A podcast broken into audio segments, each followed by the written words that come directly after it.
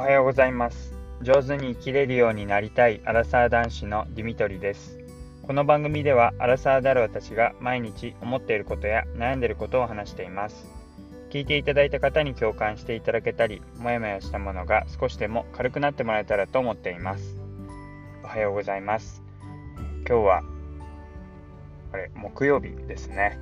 あもう予備感覚が、はい、分かんなくなってきてるんですが、まあ、ただゴミ捨てが、はい、あの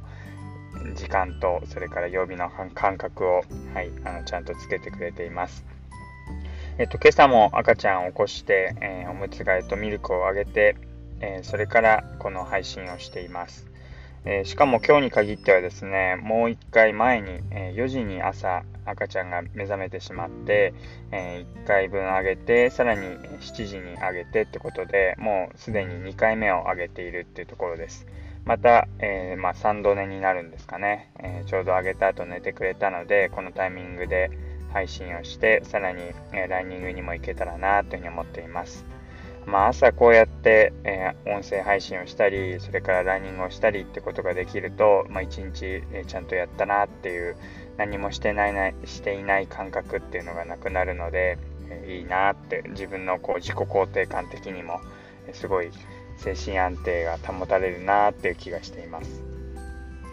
で、えっと、今日はですね、最近あった赤ちゃんのことに関しての気づきについて、えー、なんか事件について話をしていきたいなというふうに思います。まず一つはですね、えーと、車の中のことなんですけども、まあ、車にチャイルドシートをつけているんですが、まあ、今つけているチャイルドシートっていうのが、まあ、あのうちの両親に買ってもらったチャイルドシートで、まあ、値だった分だけあって結構いいやつを買ったんですね。でいいやつを買って、ま何が良かったかっていうとやっぱり安全性がいいっていうやつで、えーとなんかこうあの耐震基準じゃないですね、そういう赤ちゃんの なんかあのベビーカーにも基準があって、まあ、その基準項目がかなり多いもので、それもクリアしているっていう、えー、R129 っていう、そういう、まあ、性、なんていうんですか、あの本当に安全ですっていうチェックをちゃんとクリアしているもの、え、それを買いました。で、さらに言うと、え、普通、あのチャイルドシートってこう後ろ向きか前向きかって、えー、大体そっちどちらかになるかって感じなんですけどあの横向きにも最初生まれたての赤ちゃんとか、えー、3ヶ月ぐらいまでは横向きにもできるっていうものを買ったのでそれがあのちょうど、まあ、赤ちゃんにとってこう寝られるところが座る形じゃなくてフラットになる横向きになって平らになるのがすごい寝やすいんじゃないかってことで、えー、平らなものえー、メーカーでいうとアプリカですね、え、アプリカさんのものを買っていました。で、ちょうど、まあ、3ヶ月過ぎて、まあ、だんだん首も座ってきたので、今度は後ろ向きにして、ちょっとチャイルドシートの向きを変えようかってことで、あまり説明書を見ずに、その横向きになっていたものを後ろ向きに変えて座らせようって赤ちゃんをこうよいしょってことで乗っけようとしたんですけど、なんかいろいろ間違ってたみたいで、まあ、後々説明書を読んでみたら、中にあるこうクッションみたいのを取ったりとか、えー、なんか足のパッド足を入れるところを伸ばしたりしなきゃいけなかったのに、まあ、それをそのまんまですね結構窮屈な状態で乗っけようとしたら本当に赤ちゃんが苦しそうにしてもうなんかやめてって感じで泣いててで大丈夫大丈夫とかって声かけながらやってたらもうあまりに苦しくてゲロリ出しちゃってですね。うわ、これは本当に周りから見たら虐待みたいだなって思って、まあ、実際やってることが本当に嫌がってるのに無理やり座らせようとしてて、しかも間違ってる座り方でって、もう親失格みたいな感じなんですが、で、あごめんねってことで、まあ、急いでこう処理をして、え説明書をちゃんとよく読んでみたら間違ってることだらけだったっていうことで、まあ完璧に親の、はい、親が悪いんですけども、はい、でちゃんと直して今度また後ろ向きで座れるようになるんじゃないかなっていうところです。それが一つチャイルドシート事件っていうことで、まあ、ちゃんと説明書を読まないと感覚的にこれでいいかなっていうのがなかなか通用しないんだなっていうことを改めて思わされました。でもう一個はですねあの赤ちゃんの頭この脳の、えー、頭蓋骨のてっぺんって柔らかくなっているへっこんでいるって皆さん知ってましたか？あの私は実は何でか忘れたんですけどあのなんか確か記憶だとホムンクルスっていうなんかあの漫画であのそんな感じで書かれてたのでそれをなんか覚えてたんですが赤ちゃんのこの頭蓋骨ってこう全部ぴったりこう硬くなって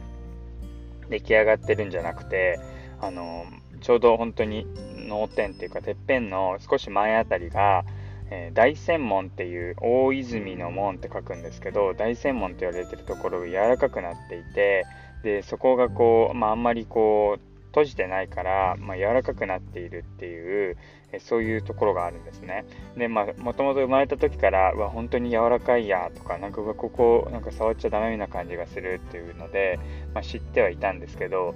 改めてそこを見てみるとですね、呼吸する時にちょっと浮き沈みするんですね。これ、そこまで知っている方は、どれだけなのかなと思ってちょっと改めて気づいて見てみると怖いんですけどこう頭蓋骨の上の頭の辺りがその大専門って言われてるところが呼吸のたびにこうま